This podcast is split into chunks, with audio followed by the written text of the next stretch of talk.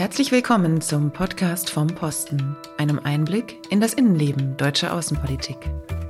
Dar es Salaam ist nicht die Hauptstadt von Tansania. Wer das weiß, kann in einem Quiz gewinnen.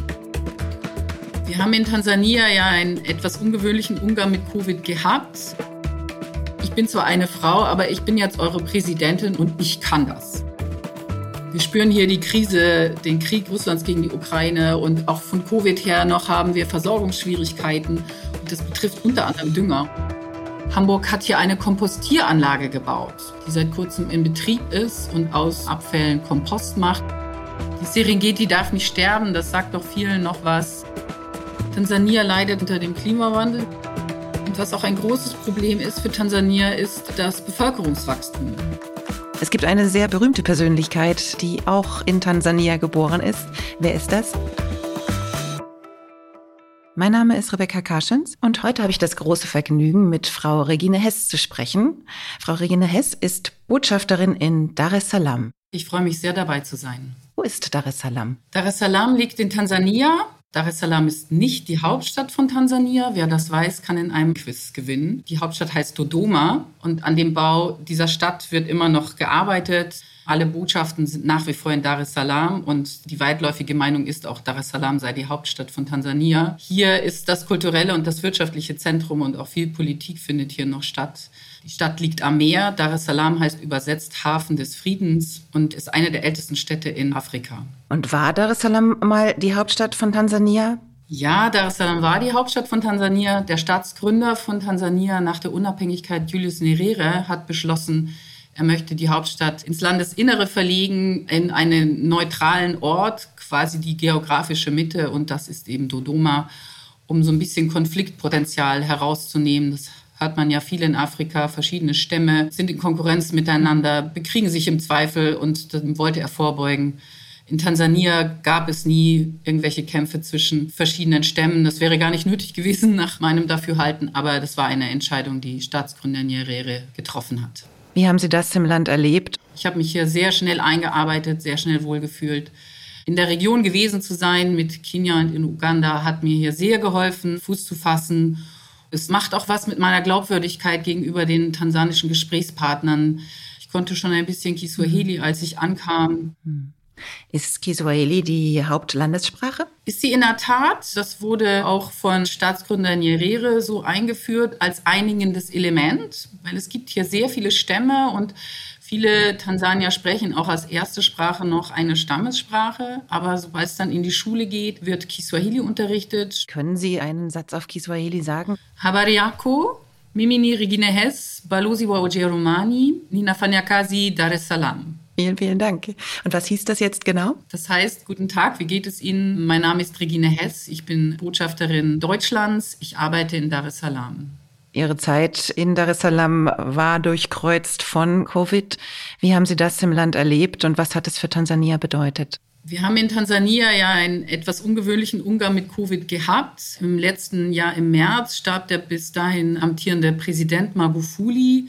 Viele nehmen an, er starb an Covid. Offiziell starb er an einem Herzproblem. Magufuli hat, als Covid kam, reagiert wie alle anderen auch. Schulen geschlossen, Universitäten geschlossen, Fußballspiele waren nicht mehr erlaubt. Aber etwa drei Monate nach Beginn von Covid hier in Tansania hat er das alles über Bord geworfen. Wir kriegten keine Zahlen mehr, es wurde nicht mehr getestet.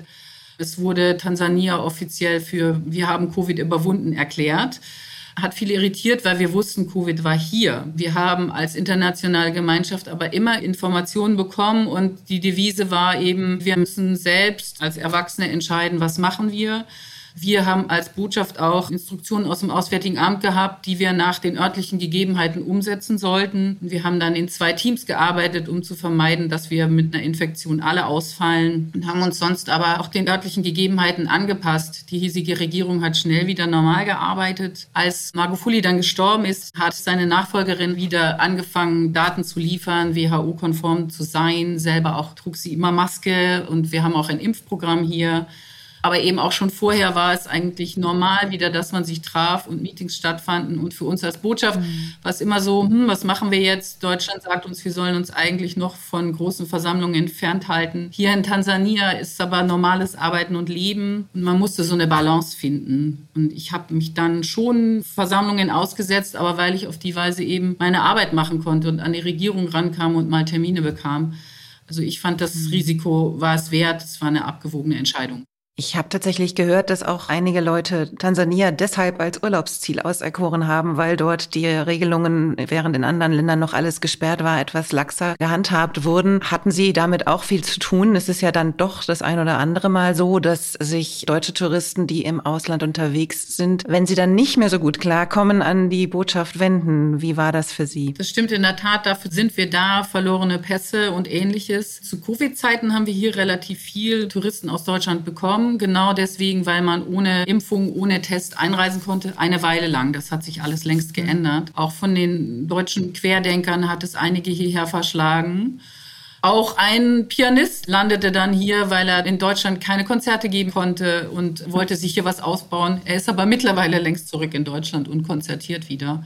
Wir haben seit Covid wieder zulässt, dass viele reisen, dass weltweit das Reisen wieder möglich ist. Also seit diesem Sommer haben wir hier wieder sehr hohe Touristenzahlen und es beschäftigt uns wieder. Tansania hat ganz viel zu bieten. Also Sie können in Tansania rein einen Erholungsurlaub am Strand machen. Das findet vor allem auf Sansibar statt. Wenn Sie bergsteigerische Ambitionen haben, können Sie auf den Kilimanjaro klettern, der höchste Berg Afrikas. Und dann haben wir natürlich die wilden Tiere. Die Serengeti darf nicht sterben, das sagt doch vielen noch was. Professor Jimmick, der diese Dokumentation gemacht hat. Unter Nyerere schon, dem Staatsgründer, haben die Tansanier erkannt, dass sie da ein echtes Juwel haben mit den vielen wilden Tieren, das sie aber auch schützen müssen. Und schon seit den 60er Jahren gibt es viele geschützte Flächen hier als Nationalparks. Am bekanntesten ist und bleibt die Serengeti, wo es viele, viele Touristen hinzieht. Die berühmte Migration der Gnus, die von Tansania über Kenia wieder zurück nach Tansania ziehen. Ich kann mir vorstellen, dass der Klimawandel jedoch eine auch sehr, sehr große Rolle spielt. Was passiert in Tansania? Was beobachtet man? Und was gibt es vielleicht auch für Maßnahmen, um eben diese einzigartige Natur zu erhalten? Also wir spüren gerade sehr diesen Klimawandel. Im Oktober hätte es schon regnen sollen und wir warten und warten, dass es regnet. Ich war im Oktober in einem Park, dem Nyerere National Park wo man sehr viel weniger Jungtiere sieht, weil es kein Wasser gibt und weil damit das frische Gras nicht wächst, was die Muttertiere bräuchten, um dann Milch geben zu können. Hier leidet der Wildtierbestand und damit auch ein wichtiger Wirtschaftsfaktor. Tansania zeigt daher Interesse, da was zu machen. Wir arbeiten sehr eng mit der tansanischen Nationalparkbehörde zusammen, haben seit gut 60 Jahren Projekte nicht nur in der Serengeti, sondern auch im Nyerere Nationalpark und in zwei kleineren Parks am Lake Tanganyika, Katavi und Mahale. Wir bauen da vor allem Infrastruktur und arbeiten mit den Rangers zusammen. Ein großes Thema war ja immer Wilderei. Hier sind viele, der Elefantenbestand vor einigen Jahren ganz stark dezimiert worden und das konnte aufgehalten werden. Die Bestände haben sich wieder gefangen. Noch sind sie nicht massiv angewachsen, aber wenigstens sind sie stabil. Die Regierung tut da ihres und wir unterstützen sie. Der Schutz der natürlichen Lebensgrundlagen und der Biodiversität ist einer der Schwerpunkte der deutschen Entwicklungszusammenarbeit hier in Tansania. Sie hatten vorhin erwähnt, dass der Regierungschef eben verstorben war und jetzt eine neue Regierungschefin das Land regiert. Wie erleben Sie generell das Verhältnis von Frauen und Männern? Wie ist das mit Frauen in Führungspositionen in Tansania?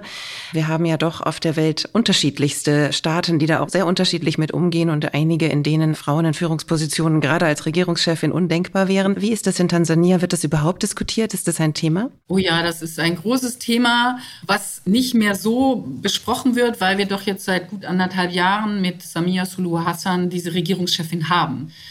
Sie wurde Präsidentin, weil sie Vizepräsidentin war mhm. und als der Präsident starb, laut Verfassung, Vizepräsident wird zu Präsident. Es gab da Zweifel, ob man sich an der Verfassung orientieren wird, weil Samia Suluhu Hassan kommt von kleineren Teil der Union. Tansania besteht ja aus den Inseln von Sansibar und dem Festland, was früher mal Tanganyika hieß.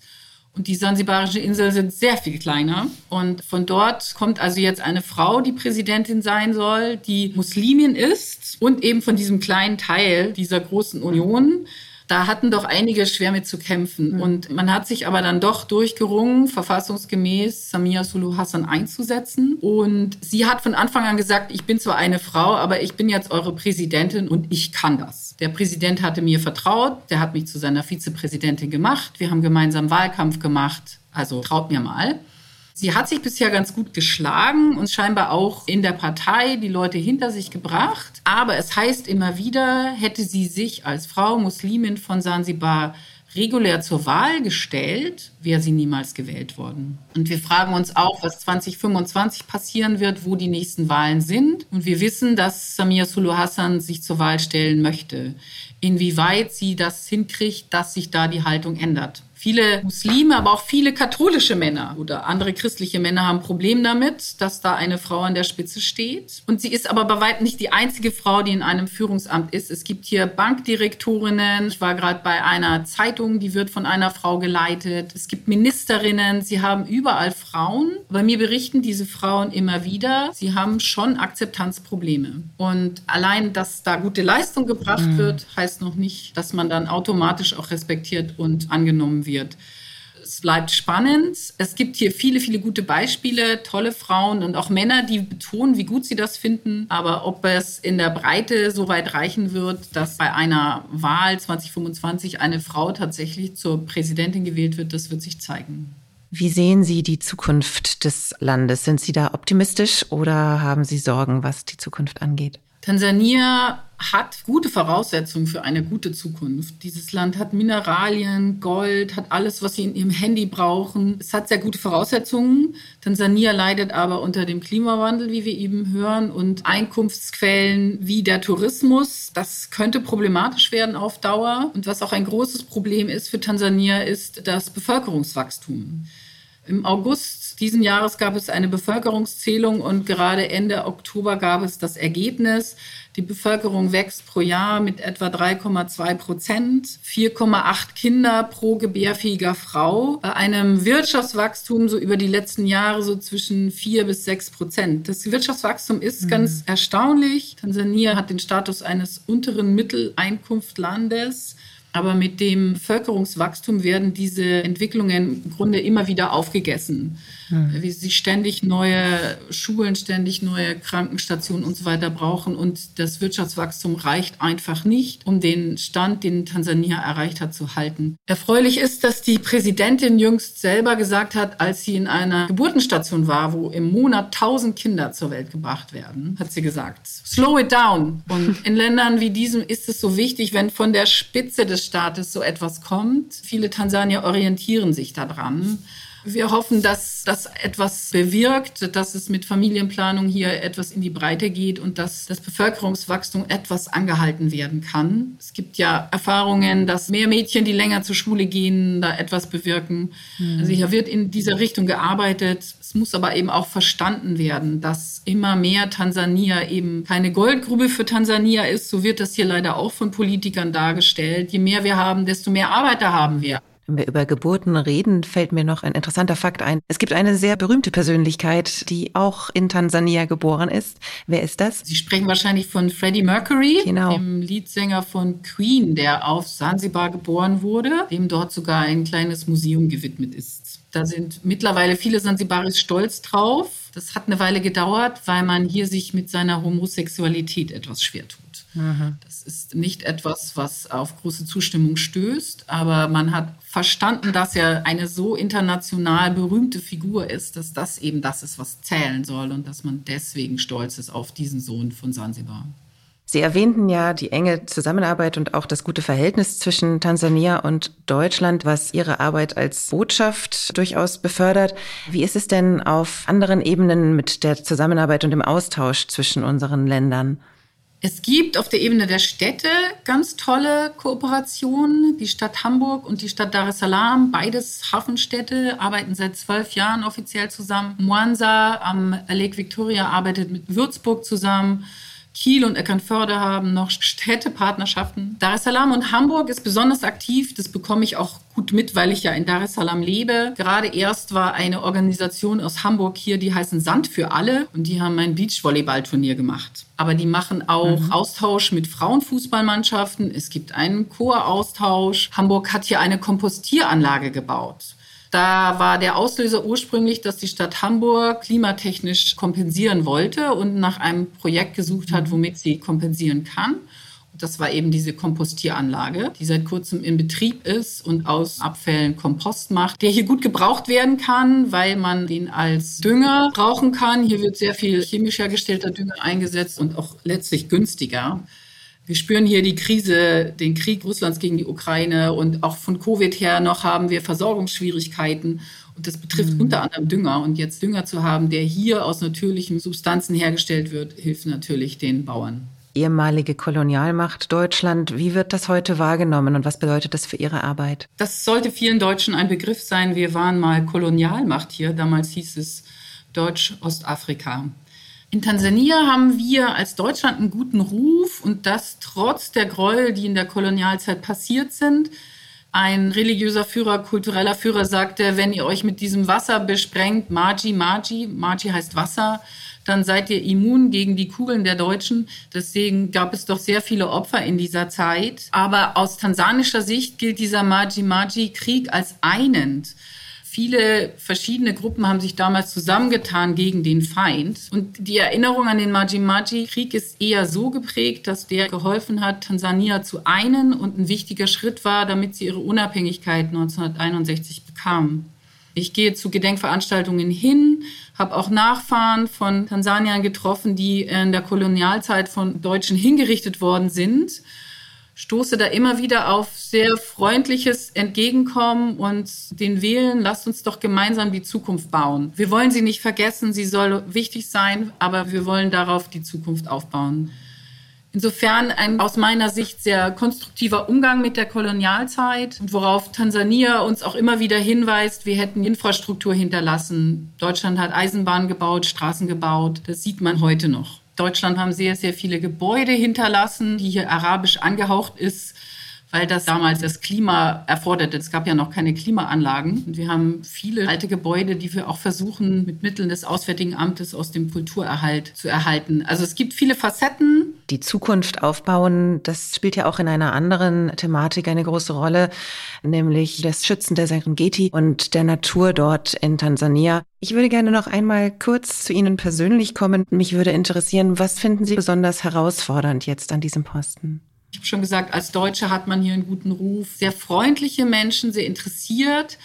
Insofern ist das Arbeiten sehr angenehm. Ich kann viele Fragen stellen, ich kann gut in Austausch kommen. Die große Herausforderung ist die Regierung. Unter Präsident Magufuli galt die Devise, wir können alles alleine. Er hat das Land isoliert und hat wenig Kontakt zu Ausländern gesucht und auch Botschafter konnten nur mit großen Mühen Kontakte zu Ministern bekommen und unsere Arbeit machen mit der Regierung war schwierig.